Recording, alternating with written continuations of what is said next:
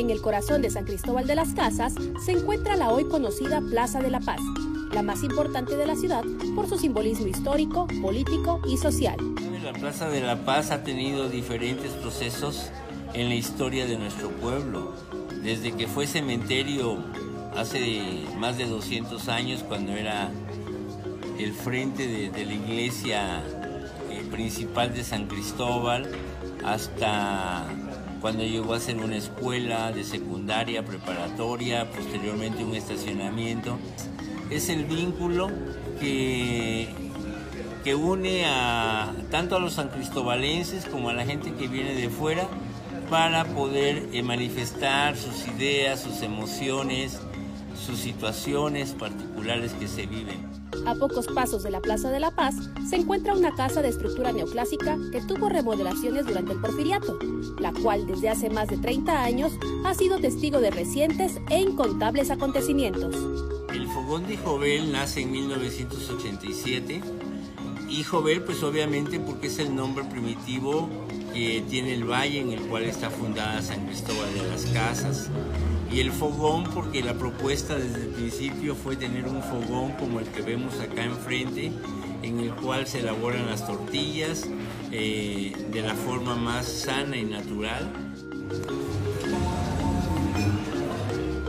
Pues nos tocó ver y vivir desde las puertas de este restaurante, pues todo lo que se pasaba ahí en esa en esa plaza vacía, ¿no? En la cual se acuartelaron eh, algunos días los militares y ahí llegaban camiones con cargamentos muy sui generis.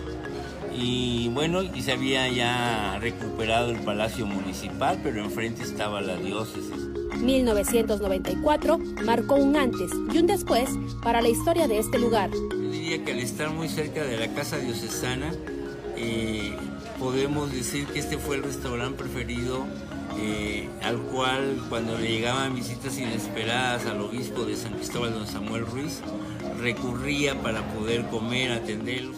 Medios nacionales e internacionales llegaron a Chiapas a cubrir la guerra zapatista, por lo que el Fogón de Jovel llegó a fungir como sala de prensa y de donde salieron varios comunicados que le dieron la vuelta al mundo.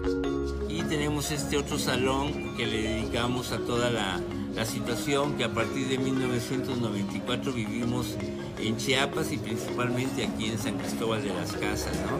Entonces, este, desde luego mostrando con orgullo eh, las figuras de, este obispo tan controvertido y de algunos de los líderes eh, políticos y, militares de aquella época, pues que hicieron, al igual que los periodistas de, de este restaurante, su casa para comer.